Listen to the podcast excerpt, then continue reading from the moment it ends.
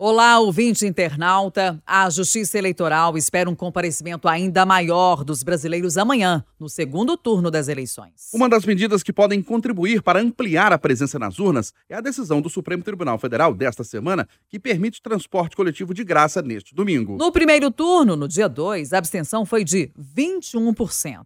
Isso significa que 32 milhões e 700 mil dos 156 milhões de brasileiros aptos a votar não compareceram. Diante do contingente de eleitores faltosos, a obrigatoriedade do voto volta a ser discutida. Para debater o assunto, Eustáquio Ramos e eu estamos recebendo agora aqui no Palavra Aberta o advogado especialista em direito eleitoral Mauro Bonfim. Ele atua na área há 30 anos com passagens como professor pela Assembleia Legislativa e também pela OAB, a Ordem dos Advogados do Brasil, seção Minas Gerais. Obrigada pela presença, bom dia. Bom dia, Kátia, bom dia, Eustáquio, bom dia a todos os internautas e ouvintes aí do Palavra Aberta.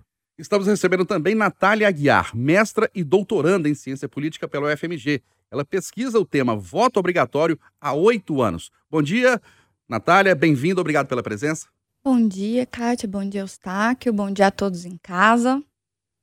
Obrigada, professora, pela presença aqui no Palavra Aberta. Vamos começar ouvindo o advogado Mauro Bonfim. O senhor é a favor do voto facultativo, né? Qual que é o principal argumento pelo voto facultativo aqui no país? Bem, é, aqueles que defendem o voto obrigatório podem até imaginar que faltará povo nas eleições se o voto for facultativo. Mas vou trazer um dado aqui de Minas Gerais. Dos 16 milhões e 290 mil eleitores aptos em Minas, no primeiro turno compareceram 12 milhões e 600 mil. Então a abstenção foi de 3 milhões e 600 mil eleitores, o, o que é, superou a marca nacional. A abstenção em Minas no primeiro turno foi 22,28%. E em Minas Gerais, no primeiro turno, foram 409 mil votos nulos e 229 mil votos em branco. Então, o eleitor que chega para votar nulo ou para votar em branco, é claro que nós temos que ter uma visão de que o voto nulo, às vezes, é aquele, aquela manifestação apolítica do cidadão que não pretende votar em ninguém. Mas eu sou a favor, sim, do voto facultativo, porque aquele que não vota aquele que chega na cabine eleitoral para votar em branco ou votar nulo, ele está transferindo para o eleitor apto a votar a decisão sobre a escolha dos seus representantes. Então, a nossa posição é do voto facultativo e não a obrigatoriedade, porque hoje uh, o voto facultativo ele é apenas para o jovem abaixo de 18 anos e para os idosos acima de 70 anos. Então, a nossa posição inicial, e eu vou clarificar isso mais durante o debate, é pela é, admissibilidade do voto facultativo no Brasil. É claro que isso precisa de alterar a Constituição Federal e do, durante a discussão vamos, vamos aqui colocando as premissas a serem debatidas. Mas o senhor não acha perigoso, ruim para um país, para uma democracia, não obrigar a pessoa a votar, ela não ser obrigada a decidir o futuro do, do seu município, do seu estado, do seu país? Bem, eh, a obrigatoriedade do voto, é claro que a Justiça Eleitoral está completando 90 anos, foi criada ainda no tempo do, do presidente Vargas, é, no tempo do coronelismo, inchada e voto. Então, a obrigatoriedade do voto também, ela já foi muito vinculada ao abuso do poder político, ao abuso do poder econômico, chamado voto de cabeça, aquele eleitor que às vezes recebe uma benesse do candidato para votar. Enfim, eu creio que não, não temos esse risco de fragilizar a democracia e a vida republicana do país se adotarmos o voto facultativo. Porque irá às urnas aquele cidadão e cidadã que já está realmente comprometido em escolher o futuro da sua pátria, do seu estado, do seu município. Então, eu creio que o simples fato de ser obrigatório e se o cidadão não votar, ele, além de receber uma multa, e aliás, a multa na justiça eleitoral é algo insólito, né? Uma multa de três reais, quatro reais, para quem não comparecer. E três é, não comparecimentos provoca o cancelamento automático do título eleitoral. Então, aquele cidadão e cidadã é, que vá que vai na cabine para votar nulo ou votar branco, ele está realmente fazendo, ao meu ver, um, um desserviço ao país, a não ser que seja numa disputa, por exemplo, entre dois candidatos, onde o eleitor vai. Aí nós temos que respeitar a chamada manifestação apolítica, aquele que vai dar um voto, por exemplo, de protesto e de indignação nas urnas. Vamos trazer agora, então, aqui para esse início do debate, a professora Natália Aguiar. Inicialmente, qual que é o argumento que a senhora apresenta para a gente a favor do voto obrigatório? Bom dia novamente. É, na verdade, são variados é, argumentos. Acho que o professor nos trouxe muitos argumentos é, bastante utilizados em favor do voto facultativo. E, assim, tentando resumir um pouco, acho importante a gente esclarecer que, em geral, os argumentos a favor e contra o voto obrigatório, o voto facultativo, eles se dividem um pouco. Então, eles têm uma dimensão mais moral, é, que é aquilo que a gente deseja, né, que a gente almeja da política. Então, como a gente acredita que a política deveria ser e que os eleitores deveriam agir. E um, um, outra parte de argumentos que é mais consequencialista. Então, eles são mais focados no que acontece mesmo. Então, assim, onde tem o voto obrigatório, o que está acontecendo?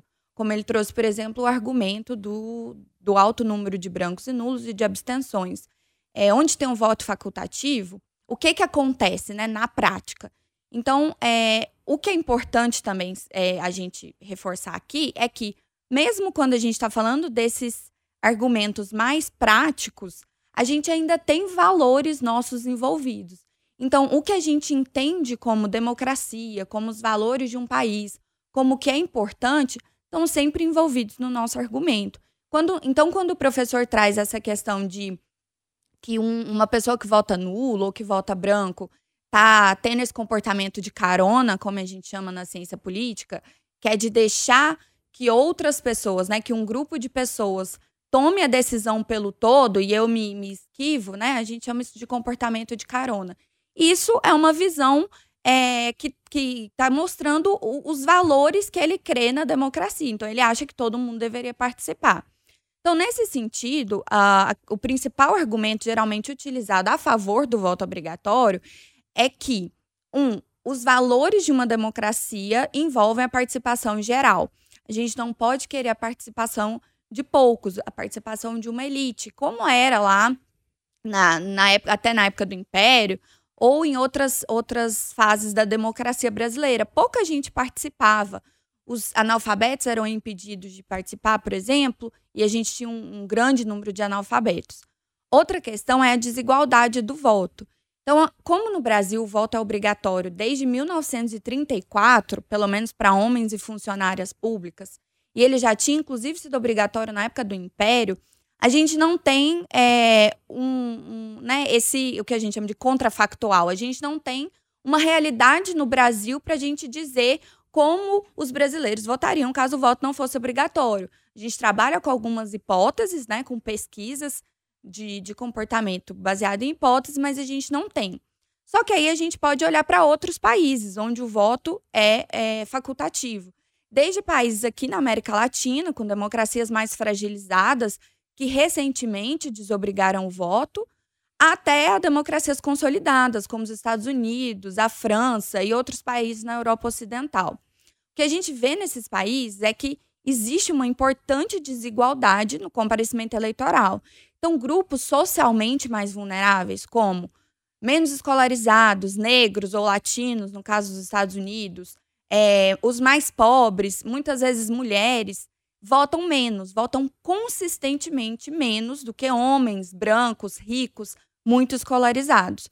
E isso, é, se, né, se a gente tivesse uma participação baixa, mas um pouco mais igualitária, isso seria um problema menor para a democracia. Mas se a gente parte do princípio de que uma democracia envolve a vocalização igualitária de demandas para o governo, e aí a gente começa a ter um grande problema em se adotando o voto facultativo.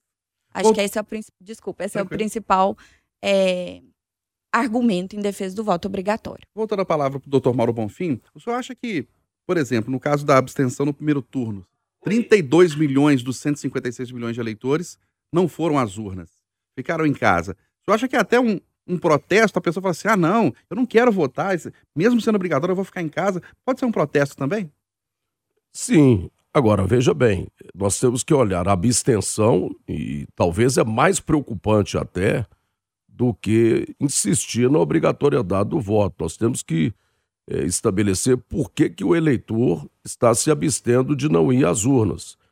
Agora, o voto facultativo, ao nosso ver, vai estimular é, realmente quem participa do processo democrático. Para se ter uma ideia, o maior câncer do processo eleitoral é o abuso do poder econômico. É, um determinado candidato pagar transporte obrigatório para levar o eleitor, para conduzir o eleitor, ou fazer benesses para é, assegurar o, o, voto obrigatório, é, principalmente nos grotões de Minas Gerais, nos rincões dessa, dessa diversidade que é Minas, né? temos regiões pobres onde o abuso do poder econômico ainda campeia. O voto facultativo, ele será um antídoto, ao nosso ver, contra esse câncer do processo eleitoral, que é o abuso do poder econômico. Ó, eu te dou aqui o transporte, você tem que votar, ou te dou uma benesse aqui, você volta com o comprovante do voto e, e vai ganhar aí um, uma determinada dádiva, né? E, enfim, é, a Justiça Eleitoral de Minas, aliás, tem sido até muito rigorosa e tivemos já nas eleições, por exemplo, de 2020, nas últimas eleições municipais, é, cerca de, parece que de 22 municípios onde o, as eleições tiveram que ser anuladas. E algumas delas em razão do abuso do poder econômico, do abuso do poder político. Eu obrigo você a votar em troca de uma benesse e, por isso, ainda mais a nossa visão para caminhar pelo voto facultativo. É, inicialmente, o senhor falou que quem vota nulo transfere para quem registra voto em A ou B a responsabilidade de tomar a decisão nessa escolha, né? E o voto facultativo não faz a mesma coisa? Bem, o... com a abstenção que nós tivemos, nós tivemos abstenção num modelo de voto obrigatório. Né? É claro que o voto facultativo vai depurar esse eleitorado brasileiro, né? São 156 milhões no Brasil e em Minas Gerais 16 milhões de eleitores. Realmente, Minas, por exemplo, superou o Brasil na abstenção. 22% não compareceram às urnas. Agora, tudo bem, é, essa abstenção no voto facultativo, é, ah, eu sou obrigado a votar, há um sentimento assim, não, não vou votar porque querem me obrigar a votar. E na facultatividade, na, na faculdade de votar. É, é uma visão que eu creio que poderemos até partir para diminuir a abstenção. É, temos que depurar o cadastro eleitoral e o voto facultativo, ao nosso ver, vai estimular a participação no processo democrático do cidadão consciente. Para quem vota hoje na urna eletrônica, é bem mais fácil. Imagine é, lá no, no, início dos anos 80, aliás, no final dos anos 80 tivemos, me lembro das eleições de 1989, uma cédula de papel com 22 candidatos a presidente da República. 22 nomes. E além daquilo, da, além de votar para presidente, o eleitor teria que escrever o nome ou o número de seu candidato a deputado federal e deputado estadual no voto proporcional. No voto majoritário era fazer só o X à frente do seu é, candidato escolhido. E era muito mais difícil o eleitor realmente, é, que tenha dificuldade de, de escrever e de votar. Hoje, na urna eletrônica, isso está facilitado, porque todos estão habituados com o teclado, até num caixa eletrônico, o aposentado, pessoa de maior idade, que tem dificuldade, vai votar mais facilmente. É, eu queria, antes de passar a palavra para a Natália Guiar, é, só mais fazer, fazer mais um questionamento aqui para o senhor. Inicialmente, ela falou de uma preocupação de, é, em relação a alguns grupos que já foram impedidos de votar, né? Mulheres, pessoas mais pobres, entre outros grupos. O senhor não vê essa preocupação no caso do voto facultativo? Não vejo. Não vejo, porque o, não vai ter uma, é, uma segregação de determinados grupos de eleitores. O voto é universal, o voto é uma garantia do cidadão. Se ele chegar perante a Justiça Eleitoral, fizer o seu cadastro de inscrição como eleitor, ele está apto a votar. Então, é, vamos ter uma depuração do cadastro, se o voto for facultativo, podemos, né? Agora, na prática também, o que, que temos aí? 32 milhões que não foram, ou 3 milhões que chegaram lá e votaram nulos, e 1 milhão e 900. Ou seja, tivemos mais de 5 milhões, quase 6 milhões de votos no Brasil no primeiro turno, brancos e nulos. E lembrando que os brancos e nulos não definem a maioria. Então, quem está lá votando branco, votando nulo, o, o, quem vai ser eleito, por exemplo, presidente da República na votação desse domingo, é o que tiver metade mais uma maioria absoluta dos votos. Os brancos e nulos não entram. O cidadão chega lá para votar branco e nulo, ele está fazendo com que seu voto entre lá na urna e, a, e transformando numa urna funerária. Né? O voto entra lá dentro e não vale para nada. Voltando a palavra para Natália Guiar, você tem um contraponto a fazer, Natália? Eu tenho vários contrapontos.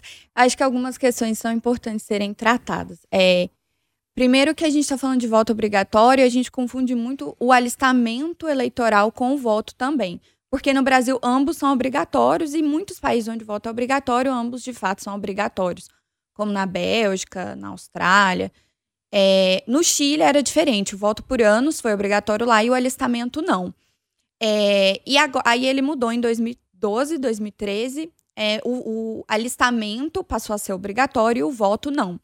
Então, é, esse, essa questão do alistamento, a gente pode ver o exemplo dos Estados Unidos, onde eles não têm um, um, né, um tribunal superior eleitoral forte, presente em várias, várias cidades, né, nos rincões aí dos interiores, como o nosso, e não tem essa uh, expectativa de que todos venham a se alistar. Então, já, já tem um primeiro ponto aí porque muitas pessoas deixam de votar porque elas não estão alistadas para votar lá. E isso pode se tornar um problema se a gente desobriga o voto, até porque enfraquece o TSE. Se tantas pessoas não vão votar, a gente vai ter um aparato burocrático mais reduzido para esperar essas pessoas, assim como as próprias zonas eleitorais, os locais de votação tendem a diminuir. Um outro contra, contraponto que eu acho importante trazer, porque a Constituição de 1988 obrigou o voto, assim como a gente tinha feito em 34, em 46 é, e em outras constituições brasileiras. Só que as punições pela não, é, pelo não comparecimento vêm do Código Eleitoral, que é anterior à, é, à Constituição, ele é de 65. E ele é, possibilita que a multa, ele coloca a multa como um percentual do salário mínimo, e lá ele diz que pode ser aumentada em até 10 vezes se o juiz eleitoral perceber que a pessoa tem condição de pagar e que aquela multa aplicada não está surtindo efeito. O problema é que a Constituição de 88 é, proíbe a vinculação do uh, salário mínimo a, a, a, outras questões como punição. Então, o TSE, em 2003, vai dizer: o, o, o, nosso código eleitoral não vai poder aplicar essa multa pela abstenção em cima do salário mínimo, porque a Constituição de 88 não permite. E a gente vai usar o quê, ao invés do salário mínimo? A OFIR. E aí ele coloca a multa lá embaixo, né? Entre, variando entre um real e pouco e três e pouco. Então a gente precisa pensar que isso não veio dos constituintes de 88, não veio de quem elaborou o Código Eleitoral. Isso foi uma decisão do TSE. Então, os juízes eleitorais têm intervindo de maneira a, a deixar essa multa baixa e, e realmente uh, o, esse descumprimento se torna mais facilitado no Brasil. Mas quando a gente compara com outros países onde né, a, essa, a lei é realmente muito aplicada, a gente vê que a participação tende a ser bem maior. Mas mesmo assim, a gente tem uma participação eleitoral na casa dos 80% no Brasil. É muito superior a países onde o voto é facultativo. Então a gente vê eh, em outras democracias eleições importantes com menos de 70% de participação. E aí, quando a gente tem eleições polarizadas, por exemplo, como a que aconteceu agora, está acontecendo agora no Brasil, que aconteceu nos Estados Unidos, aconteceu é, na Inglaterra, né, onde, onde nem é presidencial, ou aconteceu na França, a gente tem vários exemplos. Muitas pessoas deixam de votar e isso enfraquece a legitimidade de quem é eleito. Então, como é que a, muitas pessoas estão desconfiando das urnas eletrônicas agora, dizendo: ah, esse não é meu presidente, esse não, não me representa. E aí, como é que a gente vai ter legitimidade com mais de 40% de não comparecimento?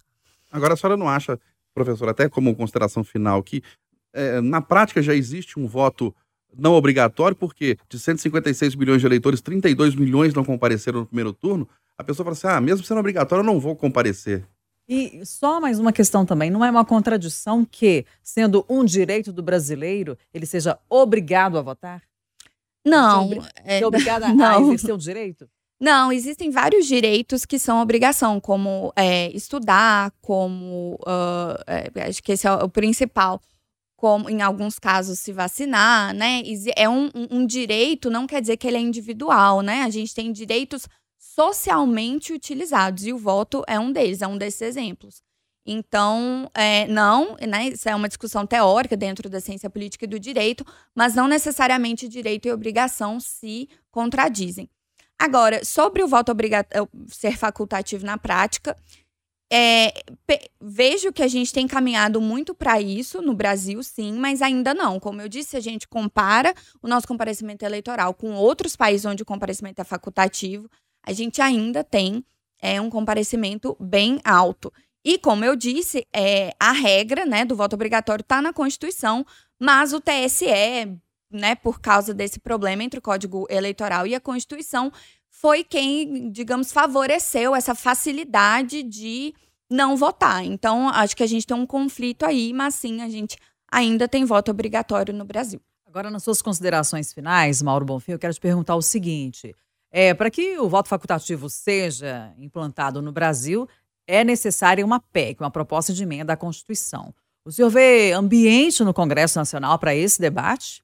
Bem, eu, eu considero muito difícil. Eu quero até pontuar aqui que eu não sou contrário ao alistamento eleitoral obrigatório, porque eu sou um defensor do fortalecimento da justiça eleitoral.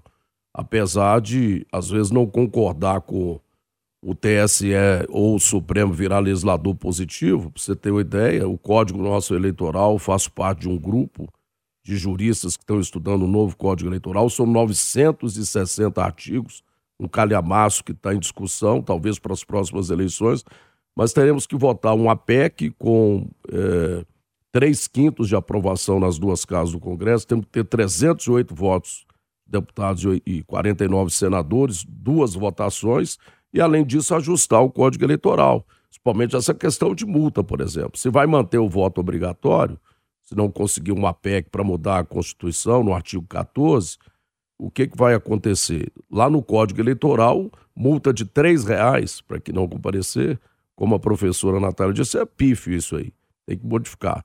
Então, estamos em plena discussão do novo Código Eleitoral, isso vai ficar para as eleições de 2026, certamente, ou 2024, mas é preciso é, esse ambiente agora no pós, no day after de um Brasil é, totalmente devastado por essa por essa polarização entre esses dois candidatos a presidente da República, nós estamos vivendo quase um, um clima de, de faixa de Gaza e Cisjordânia nas eleições presidenciais.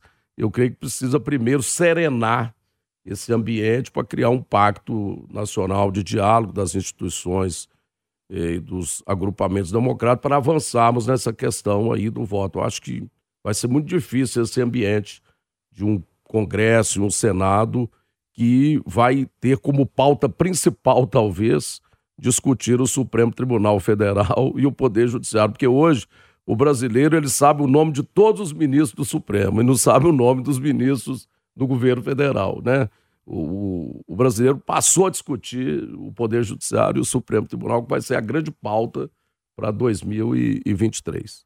Estamos encerrando o Palavra Aberta deste sábado, véspera de segundo turno. Recebemos para este debate sobre o voto obrigatório o advogado especialista em direito eleitoral, Mauro Bonfim. Doutor Mauro, bom dia, obrigado pela presença do senhor, um ótimo fim de semana. Eu que agradeço a você, Eustáquio, a você, Cátia, e a todos do Palavra Aberta. Obrigada. E agradecemos também pela presença a mestra em Ciência Política pela UFMG, Natália Guiar. Muito obrigada pela sua contribuição aqui nesse tema. Ótimo fim de semana. Obrigada, agradeço ao professor Mauro, a Kátia, ao Estáquio pelo convite, pela conversa. E lembrando que o Palavra Aberta, reforçando, né, que o Palavra Aberta também está no nosso canal da Itatiaia no YouTube, para você ouvir de novo, dar um like, deixar o seu comentário e compartilhar. E acompanhar o Palavra Aberta também, se você perdeu algum trecho ou quiser ouvir de novo, ele está nas nossas plataformas digitais, nos nossos canais de áudio, principalmente o Spotify.